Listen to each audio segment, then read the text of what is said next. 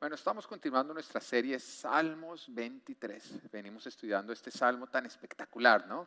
Sí que nos hemos sentido amados por Dios porque justamente es un salmo en el cual Él habla del amor y la relación que quiere tener con cada uno de nosotros, justamente ilustrándolo a través de la relación de una oveja con un pastor, pero no cualquier pastor, el mejor de los pastores.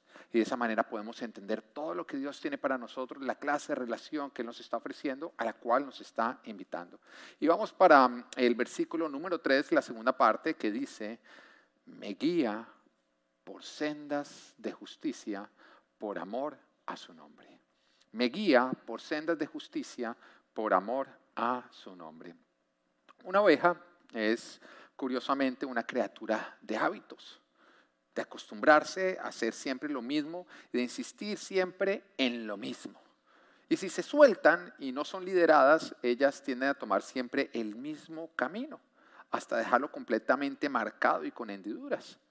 No solamente esto, sino que ellos podrían pastear, ellas podrían pastear en el mismo pasto, las mismas colinas, alimentándose del mismo suelo hasta convertirlo en un desierto. Y es por esa razón que un rebaño que se abandona a la deriva va a comer el pasto hasta que llegue a la tierra, dañando la raíz del mismo y acabando con la fertilidad de todo el terreno y exponiéndolo lógicamente a erosión. Y por andar en el mismo lugar tienden a acumular desechos, llenándolos de parásitos que se empiezan a desarrollar y afectando así todo el rebaño, que se ve infectado de gusanos, nemátodos y costras, dejando como resultado una tierra arruinada sin reparo justamente por el sobrepastoreo. Y lógicamente ovejas flacas, demacradas y enfermas. Y es por esta razón que un pastor comprometido, un buen pastor, va a tomar las precauciones para cuidar de sus ovejas y lógicamente de la tierra que tiene para ellas. No solamente es importante las ovejas, es importante la tierra porque la tierra, el bienestar de la tierra, lógicamente le va a dar bienestar a las ovejas. En otras palabras, un pastor comprometido va a proteger las ovejas de sus propios hábitos destructivos. Porque una oveja que no tiene pastor va a tender a dañar la tierra que el pastor le dio. Va a tender a arruinarla. Ahora, ¿tú estás entendiendo la importancia de nosotros tener a Papá Dios en nuestras vidas? Tú estás entendiendo las consecuencias de un mundo que rechaza la guianza de Papá Dios y que insiste en vivir su propia vida sin tener en cuenta todas sus advertencias, guianzas e instrucciones. El ser humano cuando se suelta a la deriva siempre va a tender a destruir lo que Dios ha hecho bueno siempre va a tender a contaminar la tierra y a producir enfermedad y muerte. El ser humano cuando decide vivir sin Dios, a causa del diseño que tenemos nosotros, que Dios nos diseñó para que necesitemos de Él y de su guianza, pues si no estamos con Él y con su guianza, lastimosamente, vamos a caminar hacia la destrucción. Y es por esto que un pastor volviendo nuevamente a los pastores y sus ovejas, eh, se compromete con sus ovejas a cuidarla de sus propios hábitos destructivos. ¿Y cómo lo hace? Lo hace por medio del movimiento, no permitiendo que sus ovejas estén en, en un mismo lugar por mucho tiempo, sino que más bien lo rota, le empieza a rotar el rebaño periódicamente, evitando así el desgaste y la erosión de la tierra. Y para esto tiene que tener un plan de acción. Es algo que él ha planeado de antemano una rotación que está planeada, que no ocurre por accidente, sino que está planeada. Para esa manera moverla de un campo a otro. Y justamente a este movimiento de un campo a otro es a lo que David se refiere cuando dice, me guías por sendas de justicia. En otras palabras, sin tu guianza yo convertiría estas sendas en sendas de muerte, en sendas de destrucción, en sendas de dolor. Pero cuando tú te das cuenta, Señor, que yo estoy destruyendo la tierra y que la tierra me está destruyendo, en tu amor tú me guías a una nueva tierra, a una senda de justicia, a una senda de vida, a una senda de abundancia, de futuro, de bienestar. Y para esto se necesita un plan de operación. Y este es el secreto de unas ovejas saludables, de una tierra saludable y de un pastor exitoso. Y por esta razón no hay nada más importante en la operación de un rancho y que exija más atención que la rotación de las ovejas. Todos los días el pastor sale a caminar los diferentes pastos para de esa manera observar el balance entre el pasto que crece y el que ya se han comido las ovejas. Y apenas él ya se da cuenta que la tierra necesita descansar, pues entonces mueve las ovejas a un campo nuevo, evitando también que los parásitos que empiezan a desarrollarse a causa de los mismos desechos de las ovejas, pues entonces cumplan su ciclo de gestación. Y esto lo hace en promedio una vez a la semana. Ahora, cuando las ovejas se dejan guiar a ese campo nuevo, esto es una, esta es una razón de felicidad, porque significan nuevos pastos, nuevo alimento.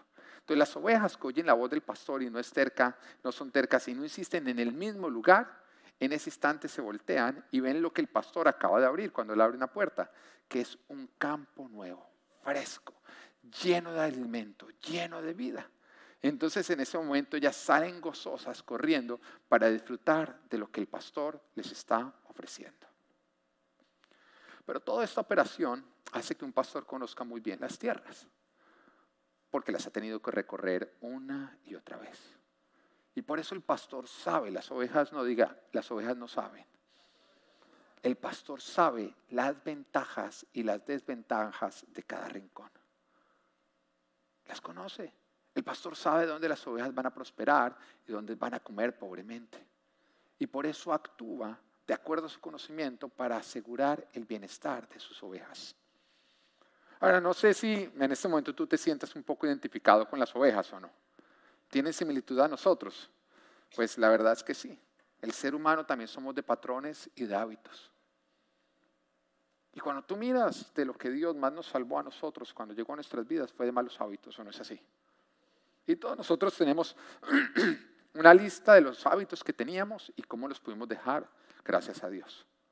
Varios de nosotros intentamos dejar esos malos hábitos destructivos en nuestras propias fuerzas y no lo logramos. Yo soy el caso. Yo totalmente le doy la gloria a Dios por la vida que Él me ha permitido tener hoy en día. Porque yo estoy completamente seguro que si fuera sin Dios, yo no estaría viviendo todo lo que estoy viviendo. No podría vivir, no tendría la familia saludable, no tendría la llenura en mi corazón. Ya habría destruido todo lo bueno que Dios me ha dado. Yo recuerdo, hace unos días atrás estaba yo eh, en la casa, en el afán de la mañana, estaba saliendo de la ducha y aquellos que tienen hijos pequeños saben lo que ocurre en el afán de la mañana, ¿no?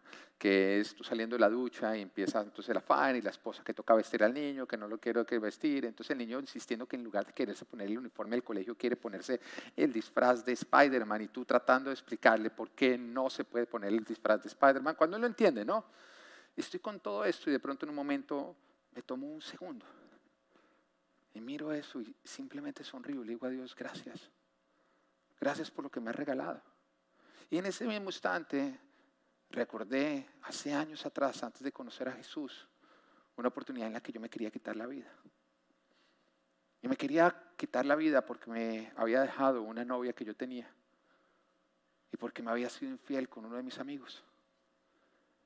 Y me quería quitar la vida porque creía que lo único bueno que podría llegar a tener mi vida acababa de morir. Me quería quitar la vida porque en ese momento miré hacia el futuro y no vi nada bueno. Porque creía que lo mejor que yo podía llegar a tener en la vida me estaba dejando. Y cuando yo recordé ese momento, yo miré a Dios y le dije, es increíble lo que tú haces. Porque antes de tenerte a ti, creí que esa relación era lo mejor que yo podía llegar a alcanzar en mi vida. Y ahora que te tengo a ti, eso que creía que era lo mejor, ni siquiera lo aceptaría como parte de mi vida. Porque lo peor de mi vida es mejor que aquello. Y entonces le pude dar gracias a Dios, entendiendo que lo mejor que podemos alcanzar sin Él es peor que lo peor que alcanzamos cuando estamos con Él. Porque Él nos guía a sendas de justicia. Él nos guía a nuevos pastos. Él nos guía a una vida llena de color, llena de salud, llena de vida. Pero lastimosamente sin Él, nosotros simplemente somos esclavos de patrones y de hábitos destructivos. Y cuando a esto le sumamos la terquedad, de insistir en lo que creemos que es mejor para nosotros mientras producimos lo que nos destruye, pues lógicamente nos convertimos en una especie que insiste en su propia destrucción. Ahora, cuando volvemos a las ovejas y las miramos, nos damos cuenta que ellas son enseguecidas por algo, son ciegas a causa de sus propios hábitos, por seguir a otras ovejas. Van en los mismos caminos, deteriorando los propios caminos hasta convertirlos en barrancos, lo cual significa su destrucción. Pero los hombres, bueno, el hombre sin Dios insiste en los mismos caminos donde ha visto que otros han arruinado sus vidas. Y la palabra lo dice en Isaías 53, versículo 6a. Todos andábamos perdidos. Como ovejas, cada uno seguía su propio camino. Era como nosotros andábamos perdidos, insistiendo en nuestros propios hábitos destructivos y preguntándonos por qué la vida nuestra no era mejor. Insistíamos en lo mismo, obteníamos los mismos resultados y nos preguntábamos por qué nuestra vida no, no es mejor. Y creo que el mayor enemigo del prosperar del ser humano es la terquedad. Es nuestra propia terquedad. No permitir que Dios nos guíe a nuevos pastos y nos saque de aquello que es dañino para nuestras vidas. Porque lastimosamente creemos que libertad es hacer lo que queremos. Es seguir nuestras propias ideas, independiente de las advertencias que Dios nos hace. La palabra nos dice en Proverbios 14, 12, hay caminos que al hombre le parecen rectos, pero que acaban por ser caminos de muerte. Y también nos dice Proverbios 16, 25, hay caminos que al hombre le parecen rectos, pero que acaban de ser caminos de muerte. Creo que copié mal, copié el mismo versículo. El tema es que hay caminos que nos parecen rectos, pero que acaban por ser caminos de muerte. Y si no han entendido, hay caminos que nos parecen rectos.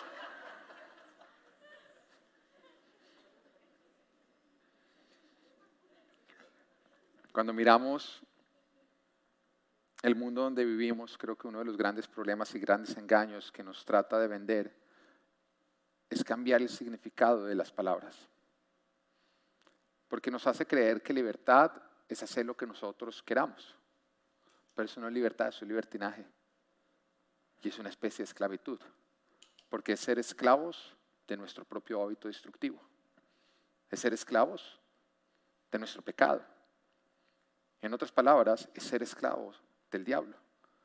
Jesús vino a darte libertad, Satanás vino a ofrecerte libertinaje, porque Satanás sabe que con libertinaje él te puede controlar y te puede destruir. Pero libertad no es hacer lo que nosotros queremos, es tener la capacidad de hacer lo que Dios quiere para nosotros es tener la capacidad de escoger entre el bien y el mal y poder escoger el bien. Y la única manera en que el ser humano puede identificar el bien es cuando rinde su propio parecer y le cree a Dios. Porque desde la caída, cuando el Señor le advierte que no coma del árbol de conocimiento del bien y el mal, lo que le está advirtiendo es, si tú comes de ese árbol, lastimosamente va a morir tu discernimiento. Y no vas a poder diferenciar entre lo bueno y lo malo. Vas a creer que lo bueno es malo y que lo malo es bueno. Y es justamente lo que sufre la humanidad sin Dios, que llama a lo bueno malo y a lo malo bueno. Porque sin Dios el discernimiento del ser humano está roto. Y el diablo se aprovecha de esto. Creo que otro problema que sufre justamente la humanidad es a causa de la mentira que el mundo nos trata de meter acerca de en qué consiste el amor. Porque nos hace creer que el amor es primero que todo una emoción que se puede acabar, pero segundo que todo es dejar que la gente viva en libertinaje. Cuando tú amas a alguien, lo dejas decidir hacer lo que él quiere. ¿Pero acaso eso es amor? ¿Acaso es amor cuando yo permito que alguien se vaya por un barranco que no está viendo, pero que yo sí veo? Eso no es amar. Eso es sernos cómplices de la destrucción de otros. Pero es justamente lo que el mundo nos trata a nosotros de meter. Y nos trata de decir, amor es amor, que cada cual haga lo que quiera, no te metas, es el cuerpo de la mujer, si ella quiere abortar, que aborte, ámala. Pero eso no es amor, eso es hacernos cómplice de lo que Satanás está tratando de hacer. Y este mundo ha tomado palabras que vienen de Dios y que son definidas por Dios y las ha redefinido con mentiras y con engaños. Lastimosamente por todo esto es que la humanidad está quemando, que está caminando hacia caminos de muerte. Porque cree que son rectos, pero realmente está caminando hacia la muerte. Y por eso es que Jesús a nosotros nos invita a seguirlo, a dejarnos guiar por Él hacia las sendas donde nosotros vamos a poder prosperar. Juan capítulo 10, versículo 2 dice, el ladrón no viene más que a robar, matar y destruir. Yo he venido para que tengan vida y la tengan en abundancia. Tú tienes que entender que todo lo que saca a Dios de la ecuación, todo lo que no está rendido a Jesús, lastimosamente está siendo usado por el diablo. Y el propósito del diablo con todo eso es venir a robar, matar y destruir. Todo lo que tú permitas en tu vida que sea guiado por algo que no está completamente rendido a Jesús y que no sigue sus caminos, es algo que tú estás permitiendo que Satanás venga a robarte, a matarte y a destruirte. Pero cuando nosotros nos rendimos completamente a Jesús, vamos a poder disfrutar de esa vida y de tenerla en abundancia. Pero lo triste es que muchos no quieren. La humanidad no quiere. Y no se dejan guiar hacia sendas de justicia.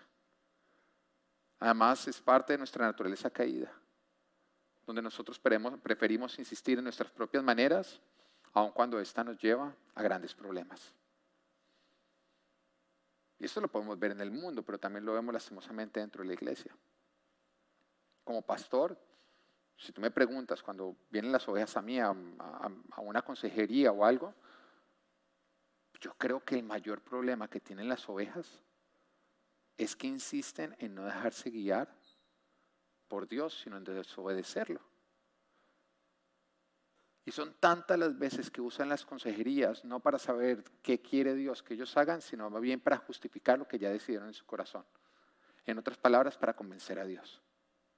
O sea, no vienen a la consejería a decir, pastor, tengo una duda, no sé si hacer esto o esto, ¿qué dice la palabra de Dios? Que al fin y al cabo una consejería es eso, es darte un asesoramiento bíblico de qué es lo que Dios quiere que tú hagas en tu situación. No lo que a mí me parece, lo que la palabra de Dios dice. ¿Mm? Porque mi función como pastor no es decirte lo que tú debes hacer, es dejarte saber lo que la palabra de Dios dice con respecto a ti. Pero las personas en vez de preguntar qué es lo que Dios espera que yo haga en esta situación, vienen es a presentar su caso. Como si supieran más que Dios. Ya tomaron la decisión de lo que van a hacer. Y uno arranca, les habla, pero lo tuercen, se meten por el otro lado, se meten por el otro lado, se meten por otro lado, como si de pronto llegara Dios en algún momento y dijera, me convenciste. Dale. Y hay veces en que uno les ha presentado el caso. Mira, lo que tú estás diciendo no tiene ningún sustento bíblico, no lo debes hacer. Y termina la consejería, sí, muchas gracias, pastor, bueno, lo voy a hacer. ¿Qué? Lo que ya había decidido que iba a hacer. Y todavía se preguntan por qué no avanzan. Pero uno sabe que el que actúa así, pues simplemente está insistiendo en contaminar el mismo terreno y no dejarse guiar hacia lo nuevo que Dios tiene para él. La siguiente, consejería es porque desarrollaron parásitos y enfermedades. Pero pastor, no entiendo por qué. Porque no te dejaste guiar al campo nuevo al cual Dios te quería llevar. Insististe en el mismo campo. Porque no estás siendo guiado por Dios, estás siendo guiado por tus propios hábitos destructivos. Por tu propio parecer, por tu propia terquedad. Porque si no es Jesús el que te guía, no es a una vida abundante hacia la cual tú estás caminando. Hacia la muerte, hacia la destrucción, es hacia donde estás yendo. Una oveja terca, autosuficiente y orgullosa, siempre va a insistir en lo destructivo. Y pasta en el mismo lugar hasta que eso le hace daño, hasta que lo destruye. Y por eso termina siempre hecha huesos y con una tierra contaminada. Y este es el mundo de hogares destrozados, de corazones rotos y de vidas arruinadas. Por una humanidad que rechaza a Dios, insiste en sus propios caminos, porque en lugar de ser liderados por Dios, son liderados por su propio egoísmo, codicia. Y todo lo que no proviene de Dios. Y es por esta razón que Jesús nos advierte cuál es la única manera en que nosotros podemos ser guiados por Él. A mí me encanta porque hay una parte en la palabra que Dios que nos dice a nosotros que aquel que va a construir una torre, antes de construirla debe sentarse, calcular el precio, no sea que la arranque a construir y se queda a medio camino. ¿Ustedes lo han oído o no? Claro que sí, porque en esta iglesia lo usamos justamente para hablar de qué? De presupuesto de cómo tú manejar tus finanzas. Pero tú quieres saber cuándo realmente, habla de presupuesto, pero tú quieres saber cuándo el Señor expone justamente este ejemplo, cuando nos está hablando de seguirlo a Él, del discipulado. Y nos está diciendo, miren, hay un costo que tienen que pagar aquellos que me quieren seguir a mí. Así que antes de decir, sí, Señor, sí, Señor, venga, Señor, yo soy cristiano, antes de arrancar todo ese tema, antes de sacar la pandereta y empezar a cantar, antes de hacer todo lo que usted está haciendo, vamos a hacer algo. Analice el costo y diga una vez si está dispuesto a pagar el precio. Porque para llegar a las sendas de justicia va a tener que seguirme. Y tú quieres saber cuál es el costo, lo dice en Marcos capítulo 8, versículo 34. Dice, si alguien quiere ser mi discípulo, les dije que se niegue a sí mismo, lleve su cruz y me siga. Que se niegue a sí mismo, lleve su cruz y se siga. Y me siga. Ahora, ¿sabes qué es negarnos a nosotros mismos? ¿Alguna vez has querido hacer algo, pero de verdad lo quieres hacer, pero que sientes acá la emoción, así como que lo quiero hacer, lo quiero hacer, lo quiero hacer, y Dios te dice que no lo puedes hacer? ¿Sí, sí lo sientes? Negarte es no hacerlo a pesar de lo que estás sintiendo en ese momento. Y no te preocupes, todos lo sentimos. Y uno obedece regañadientes, yo quería, el Señor yo sé, sí, pero yo quería harto, sí, pero es que tenía muchas ganas, sí, yo sé, pero es que tenía hartas ganas de hacerlo, que sí, que ya sé. Pero a todos nos pasa cuando nos negamos. Lo que pasa es que algunos cuando se enfrentan a esa situación en la que yo quiero, yo quiero, Señor, yo quiero, y Dios dice, no. No escuché, Señor, no escuché, necesito una señal, necesito una señal. ¿Qué más señal que mi palabra dice no? Una confirmación de tu palabra, de pronto en alguna traducción se perdió lo que tú me querías decir. Empiezan a pedir señales, nunca le pidas una señal a Dios de algo que Él ya dijo. ¿Ok? Si la Biblia ya lo dice, no necesitas una señal para saber si Dios quiere que tú lo hagas o lo dejes de hacer. ¿Lo entiendes? Eso no es como, ay Señor, quiero adulterar, quiero adulterar. ¿Será que lo adultero? Una señal, una señal. ¿Ah? El que pide señales de algo que Dios ya dijo claramente es porque está abriéndole una puerta al diablo para que entre a engañarlo. Si Dios ya lo dijo claro, no pida señales, salga a obedecer. Y si va a desobedecer, no lo haga haciéndose el pendejo. Perdón, el bobo. O pendejo bobo. ¿Ok? Por lo menos hágalo bien de frente, sin hipocresía. Pero mejor no lo haga, más bien obedezca. Bueno. Sin embargo, hay algunos que, son la mayoría, no quieren, no quieren negarse, no quieren rendirse, no quieren rendir su habilidad de escoger lo que ellos creen que es mejor para ellos. Soltársela a Dios, Dios sabe lo que es mejor para mi vida. La mayoría no quieren ser guiados, no quieren ser liderados. Ese es el mundo en el que tú y yo vivimos. ¿Tú sabes por qué los cristianos somos minoría? Porque Jesús lo advirtió que íbamos a ser minoría. Porque dijo, son muchos los llamados, son muchos, muchos. El Señor llama a todos, pero pocos son los escogidos, pocos son los que aceptan el llamado. ¿Entiendes? Míralo como el Señor llamando a todos los teléfonos y varios diciendo, uy, no es Jesús, y no contestan. ¿Quiénes son los elegidos? Los que contestan y dicen, ok, yo rindo mi vida. Y el Señor le dice, son muchos los llamados, pero pocos son los elegidos. Él ya lo advirtió. Por eso estamos en este mundo en el cual estamos. Por eso estamos en este mundo donde se negocian tantas cosas que Dios no negocia. Por eso estamos en un mundo donde todavía se habla si es correcto o incorrecto el aborto. ¿Qué? ¿De verdad? ¿Vamos a discutir si es correcto o incorrecto matar a un niño? Vamos a discutir si es correcto porque en lugares como Nueva York quieren pasar una ley para que cuando el niño se aborte a los nueve meses, si nace vivo, lo puedan dejar en una esquina hasta que muera. ¿Ah? Eso es lo que está ocurriendo. Vamos a discutir si es correcto que nuestros hijos les enseñen que el matrimonio homosexual es una opción. Niños que todavía no han desarrollado su sexualidad entonces cuando están creciendo, ellos dicen, papá, ¿y qué soy yo? Hombre, mujer, homosexual. No, mi hijo, espérese hasta los 14 años para saber. Porque eso es lo que nos está vendiendo este mundo. Eso es lo que estamos viviendo. Ve a ver cualquier serie nueva que ha salido, a ver si no mete como personaje principal un personaje homosexual que tiene una relación más estable que los personajes heterosexuales de la misma serie. Y eso es lo que tú y yo tenemos que aceptar. Ahora yo te lo voy a decir a ti, si tú quieres que yo me calle y no hable de esto, esa no es tu iglesia. Porque yo no me voy a callar, yo voy a luchar por mis hijos, yo voy a defender lo que es correcto, yo voy a defender lo que Dios llama a defender.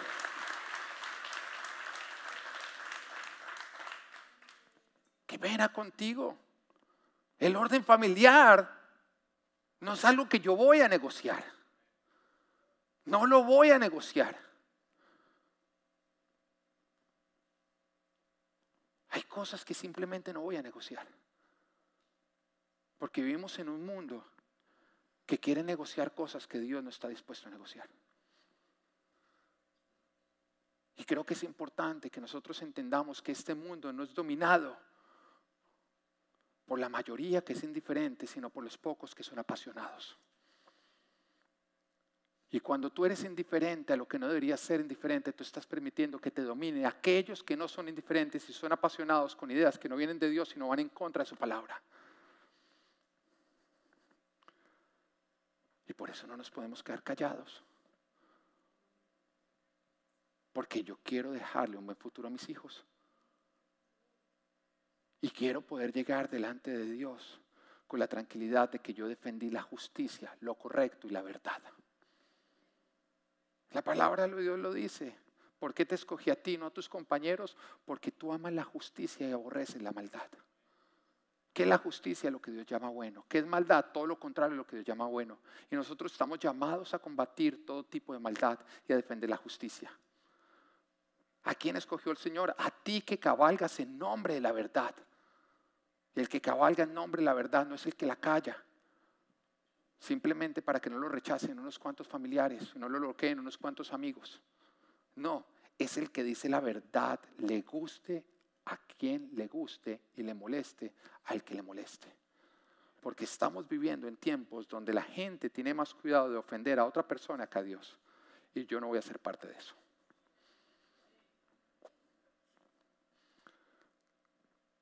Lastimosamente vivimos en un mundo donde la mayoría no quieren negarse y rendirse a escoger para ser guiados por Dios. Pero lo más triste es que la iglesia se convierta en esto. En lugares donde dicen Dios me guía y aún lo cantan, pero realmente no se dejan guiar. Si Dios te guía, déjate guiar.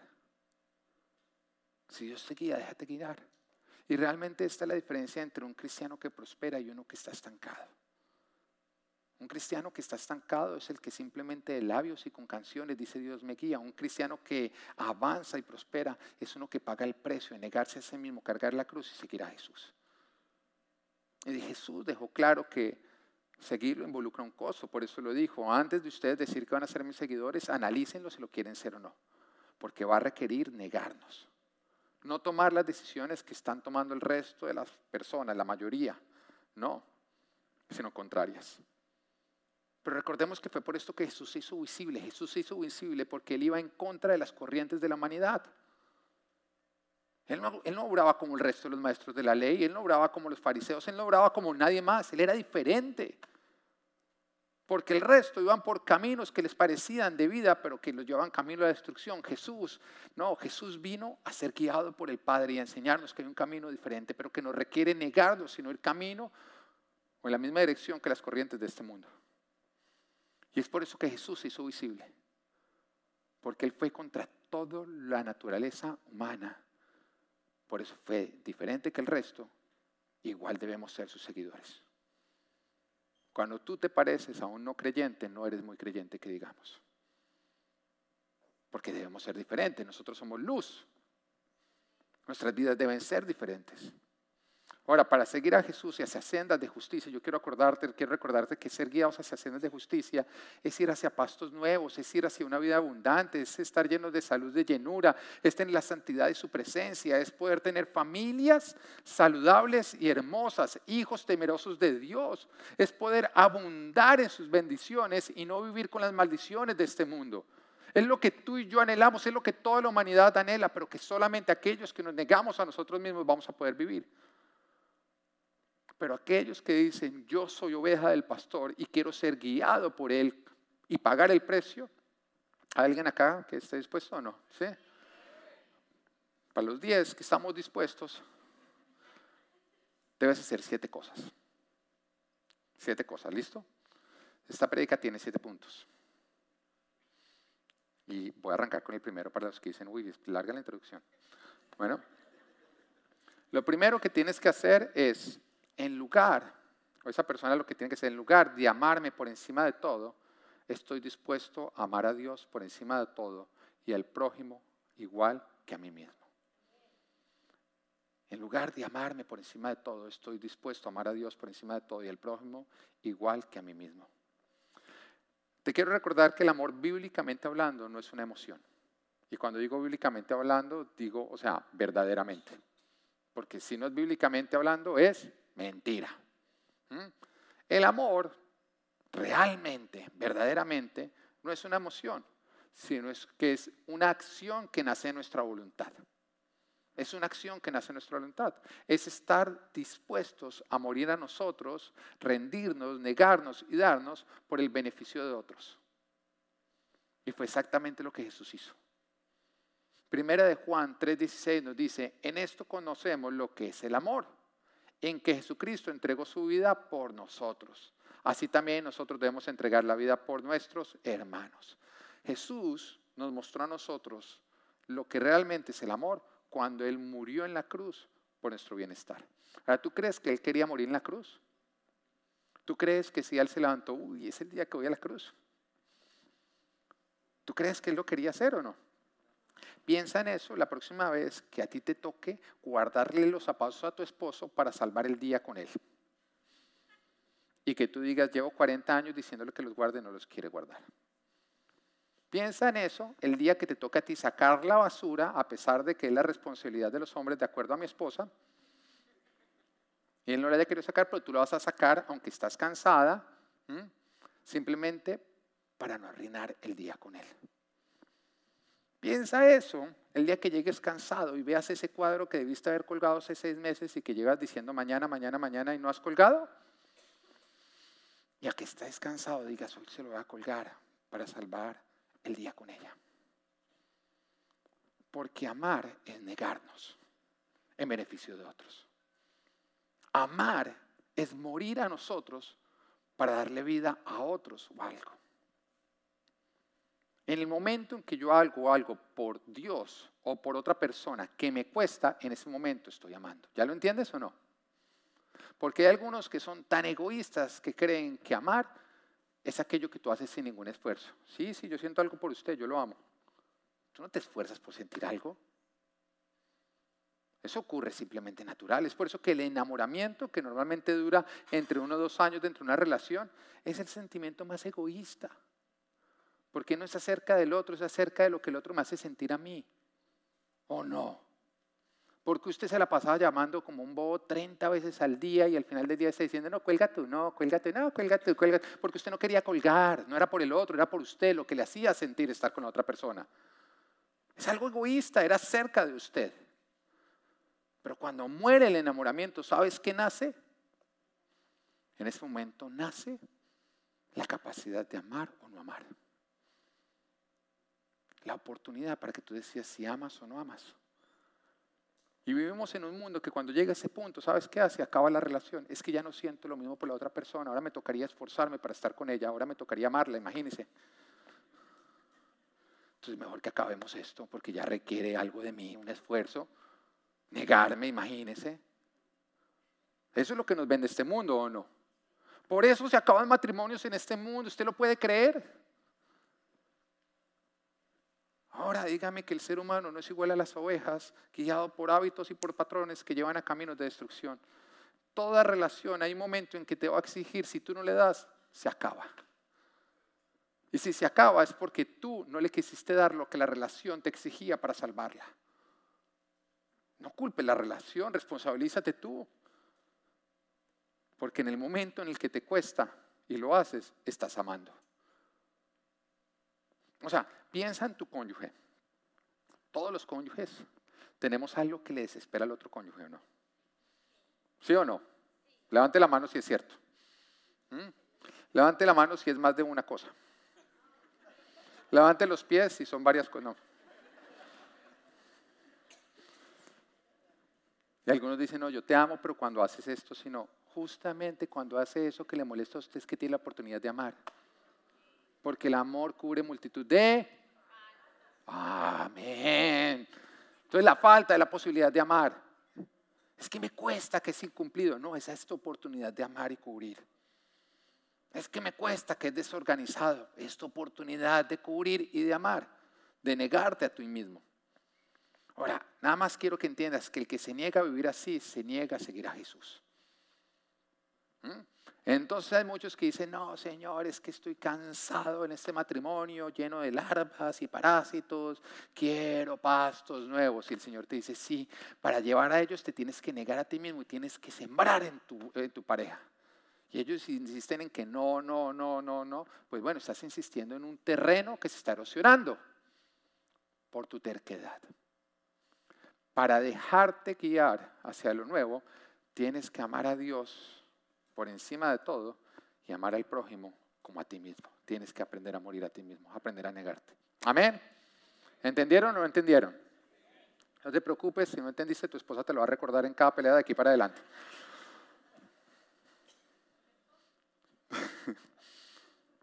Dani, no, no se acuerda de contarte lo que pasa durante el día, ahora se va a acordar de esto. Bueno, mente. Número dos, en lugar de ser uno del montón, aceptamos ser apartados para Dios. ¿Tú sabes qué significa la palabra santo? Porque es que algunos creen que santo es perfecto, ¿no? Entonces, no, ese hombre es un santo.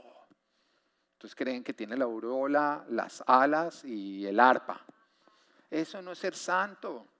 Santo es apartado para Dios. En otras palabras, dejar de ser del montón.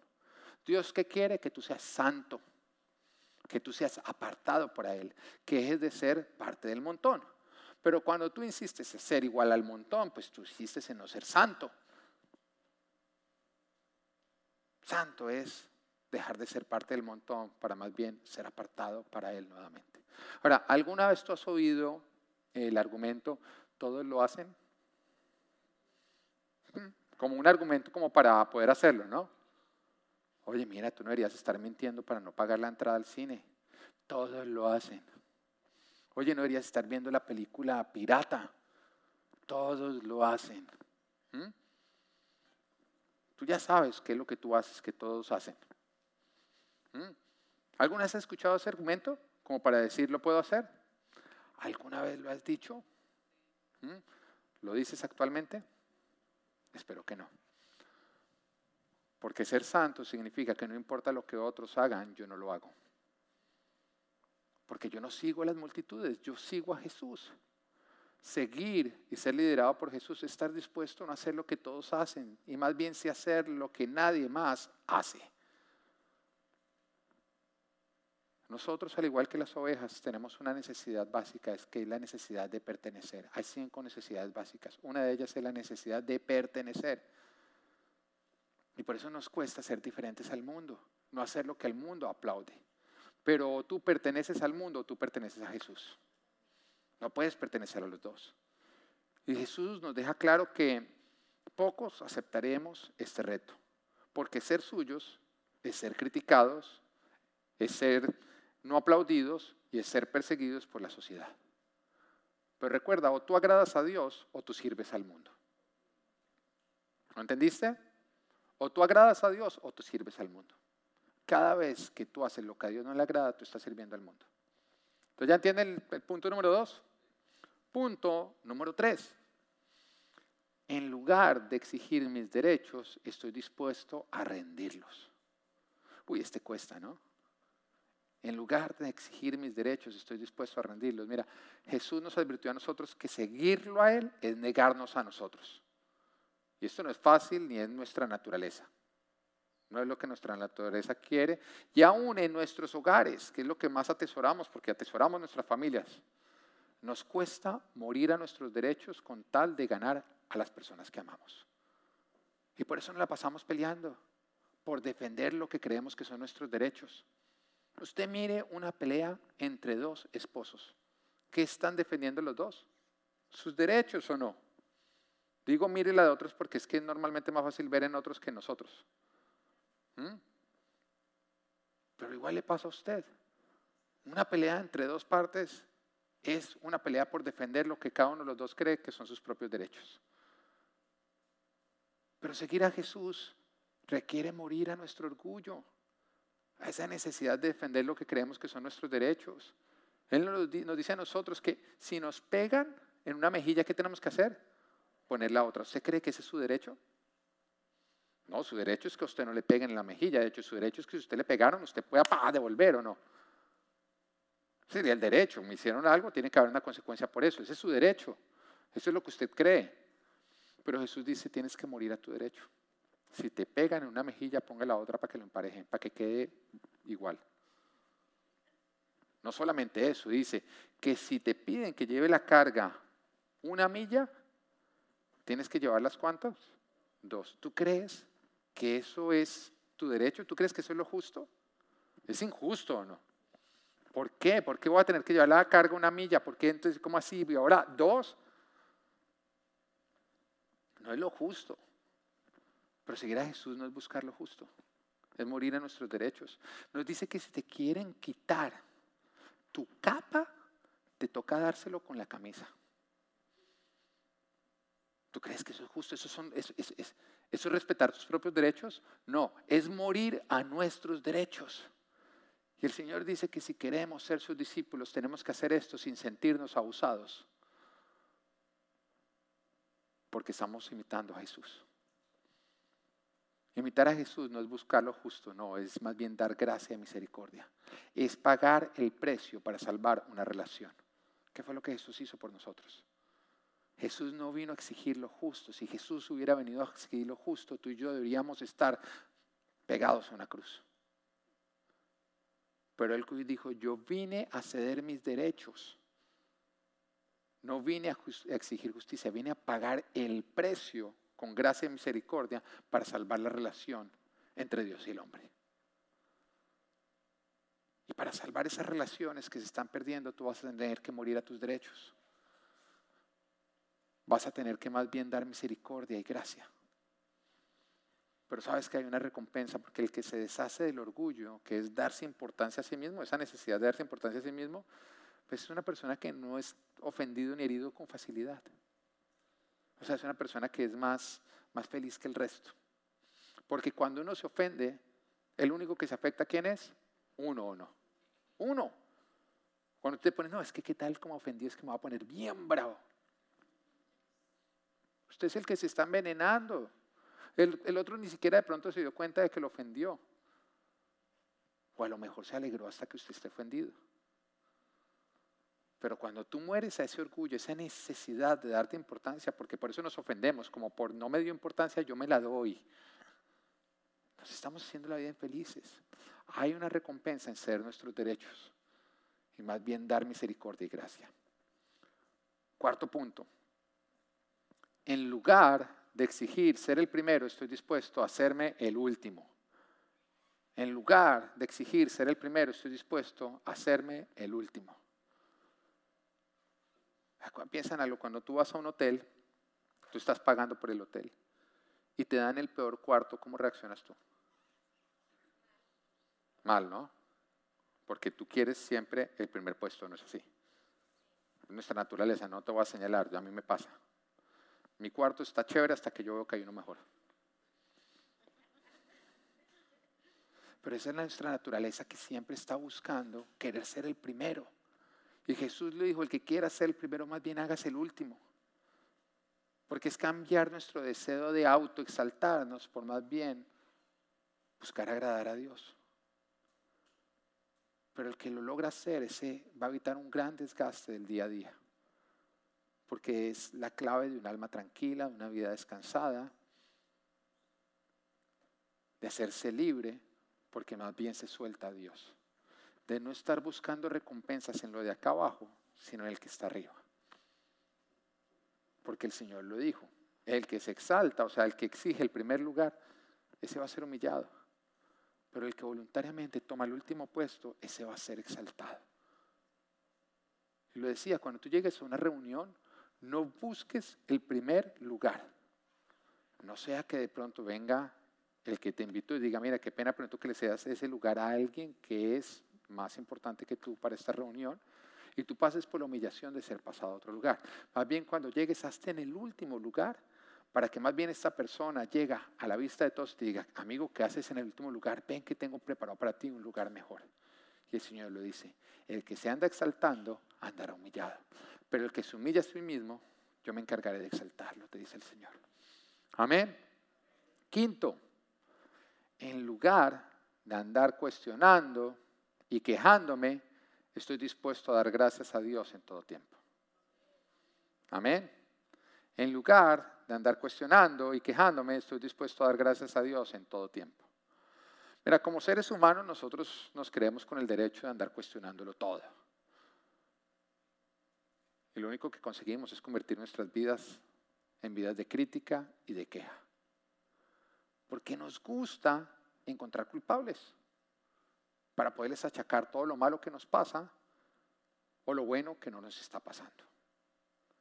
Pero lastimosamente cuando oramos así nos volvemos simplemente en buenas, en buenos para olvidar nuestras bendiciones y malos para olvidar lo malo que tenemos que vivir. Pero aquel que cree que su vida está en manos de Dios es aquel que logra ver un plan de Dios tanto en lo agradable como en lo desagradable que le pasa. Es simplemente entender que tú eres parte de un plan y que Dios tiene un plan para todo. Porque en ese mismo instante tú logras ver un propósito aún en lo malo que tú estás viviendo. Y cuando tú le ves un propósito a un dolor, ese dolor ya deja de ser dolor. Empieza a convertirse en un camino hacia lo bueno. Pero es confiar. Y el que lo hace va a vivir con la paz y con la fortaleza que Dios trae para toda situación. Seguir a Jesús es estar dispuestos a no andar cuestionando y quejándonos por todo, sino más bien darle gracias a Dios en todo el tiempo, porque confiamos en que como lo seguimos, Él nos lleva a sendas de justicia. Amén. Punto número 6. En lugar de buscar mi voluntad, estoy dispuesto a buscar su voluntad. En lugar de buscar mi voluntad, estoy dispuesto a buscar su voluntad. Jesús lo dijo, el inicio del discipulado de Él es negarnos a nosotros, ¿no es cierto? Veamos por favor esta imagen. ¿Qué están viendo acá? ¿Qué letra? Bueno, significa el yo, el yo. El Señor dice, bueno, mire, el que quiere ser mi discípulo tiene que hacer algo con su yo. ¿Qué tiene que hacer con su yo? ¿Qué tiene que hacer con su yo? Production, production. Ah, alguien vaya que alguien se quedó dormido por allá atrás. Bueno, tiene que negar su yo. Y esa es la cruz que Jesús nos dice que tenemos que cargar todos los días. Porque hay algunos que dicen, bueno, ¿cuál es la cruz que me toca cargar? Acuérdate, él dice, el que quiera ser mi discípulo tiene que negarse a sí mismo, tomar su cruz y seguirme todos los días. Y unos dicen, pero ¿qué es la cruz? ¿Cuál es la cruz que me toca? La cruz es sacrificar tu yo. Todos los días tienes que sacrificar tu yo. Esa es la cruz que a ti te corresponde. Ninguno de nosotros tiene que cargar la cruz de Jesús. Él ya la cargó y bien cargada. Nos toca cargar nuestra propia cruz. Ahora, ¿cuál fue la cruz de Jesús? Negarse a sí mismo. Porque para ser crucificado, Él tuvo que negarse, ¿o no es así? El momento más difícil de Jesús fue justamente en Getsemaní, previo a que lo arrestaran. Él sabía que si Él se quedaba ahí, iba a ser arrestado, iba a ser crucificado. Y todo lo que estaba dentro de Él no quería pasar por eso. Su oración, ¿cuál fue? Señor, si puedes pasar de mí esta copa, hazlo. En otras palabras, no quiero vivir la crucifixión. Pero entonces él la tachó diciendo, pero hágase tu voluntad y no la mía. Piensa en eso cada vez que a ti te toque cruzar tu yo. Cada vez que por seguir al Señor te toque morir a ti mismo. Jesús nos dijo que nos negáramos, que íbamos a tomar la cruz diaria. Recuerda que tú tomas tu cruz cuando cruzas tu yo y decides no hacer tu propia voluntad, sino la voluntad de Dios. Amén. Y lo que nos lleva al punto número siete es, en lugar de escoger mi manera, escojo su manera. Una cosa es aceptar su voluntad, que es el destino que Él tiene para mí, y otra es la manera en que llegamos, es la manera. Yo acepto hacer las cosas en la manera que Dios me dice. Y esto básicamente se, podría definir como obedecer. Obedecer. Que sabemos que es justamente el alfabeto de las ovejas. O, B, D, C. Obedecer. Hacer lo que Jesús nos dice. Ir a donde Jesús nos dice. Decir lo que Jesús nos dice. Y actuar y reaccionar de acuerdo a su instrucción, cuidando de su reputación. Ser obedientes. Juan, capítulo 4, versículo 34 dice, mi alimento es hacer la voluntad del que me envió y terminar su obra, les dijo Jesús. Este fue el ejemplo que Jesús nos dijo. Este fue el ejemplo que Jesús nos dio.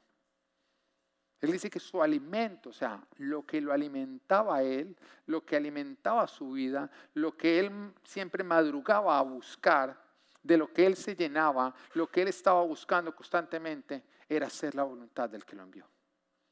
Era su alimento, era lo que le daba fuerzas. Su obediencia le daba fuerza. Su obediencia le daba propósito. Su obediencia le daba llenura. Ser seguidor de Jesús es entender que obedecerlo a Él debe ser nuestro alimento y que nosotros estamos dispuestos a ir a donde Él nos envía, a decir lo que Él nos dice que nosotros digamos. Creo que en esto fallamos mucho, porque tantas veces callamos cuando Dios nos está diciendo hable. ¿Por cobardía o no? Por no meternos en problemas, callamos. Cuando Él nos está diciendo habla predica de mí. No, Señor, pero es que si, si, si, si deciden no creer, vea la Biblia. Siempre que un profeta hablaba, ¿el pueblo se arrepentía? No, muchas veces crucificaban al profeta, pero el profeta cumplía su propósito de vida. Entonces no creas que cuando tú hablas en nombre del Señor, la respuesta tiene que ser siempre la que tú esperarías. Muchas veces va a ser la respuesta contraria pero por lo menos en ese momento vas a oír un aplauso en medio de un montón de bu. El bu del mundo, pero el aplauso de Dios de decir, puedo contar contigo. Tú eres mi portavoz. A donde te llamo a ir, tú vas. Lo que te digo que hagas, tú haces. Cuando te digo que hables, tú hablas. Ser seguidor de Jesús es estar dispuestos a agradar a Jesús y no a este mundo.